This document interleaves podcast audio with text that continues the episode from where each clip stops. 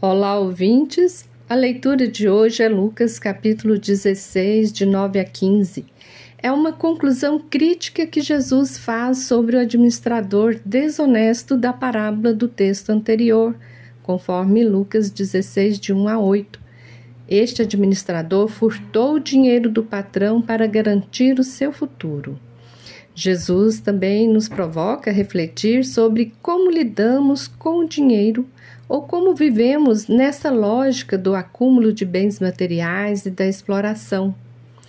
Jesus critica aquele que vive do dinheiro injusto ou iníquo. Critica também aquele que valoriza mais o dinheiro do que as pessoas. O dinheiro passa a ser o senhor de sua vida. A palavra dinheiro está em inicial maiúscula entendido como Deus.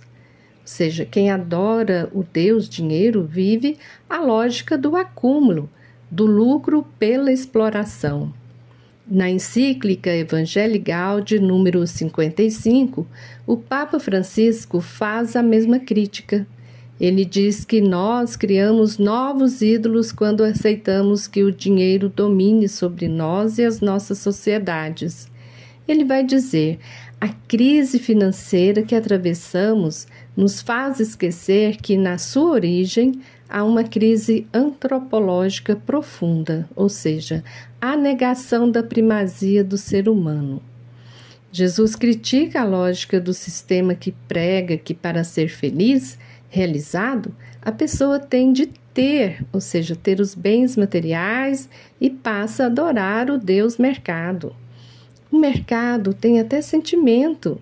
Já reparou quantas vezes ouvimos nos noticiários que o mercado está nervoso? Quem é esse mercado? Jesus vai dizer: Não podeis servir a Deus e ao dinheiro. O evangelista fala que os fariseus são amigos do dinheiro e zombam do ensinamento de Jesus. Enquanto Jesus está falando, os fariseus estavam rindo dele.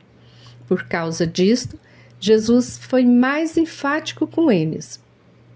Ele vai dizer: Vós sois os que passam por justos diante dos homens, mas Deus conhece os corações.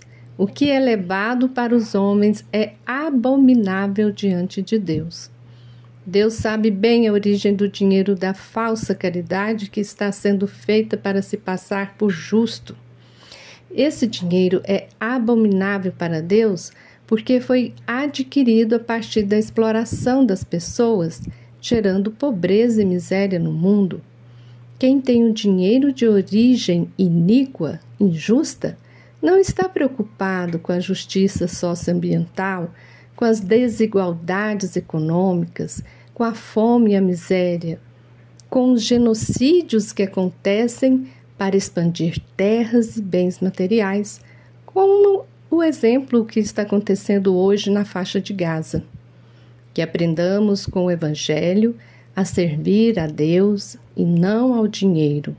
Aprendamos a viver a lógica do reino, que é a partilha, a solidariedade, o amor com o próximo, a fraternidade, e que não vivemos a lógica do sistema consumista e individualista que explora os seres humanos e o meio ambiente.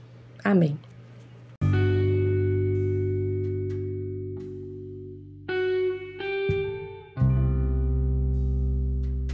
Você ouviu o comentário do Evangelho feito por Simone Furquim Guimarães, do Centro de Estudos Bíblicos do Planalto Central.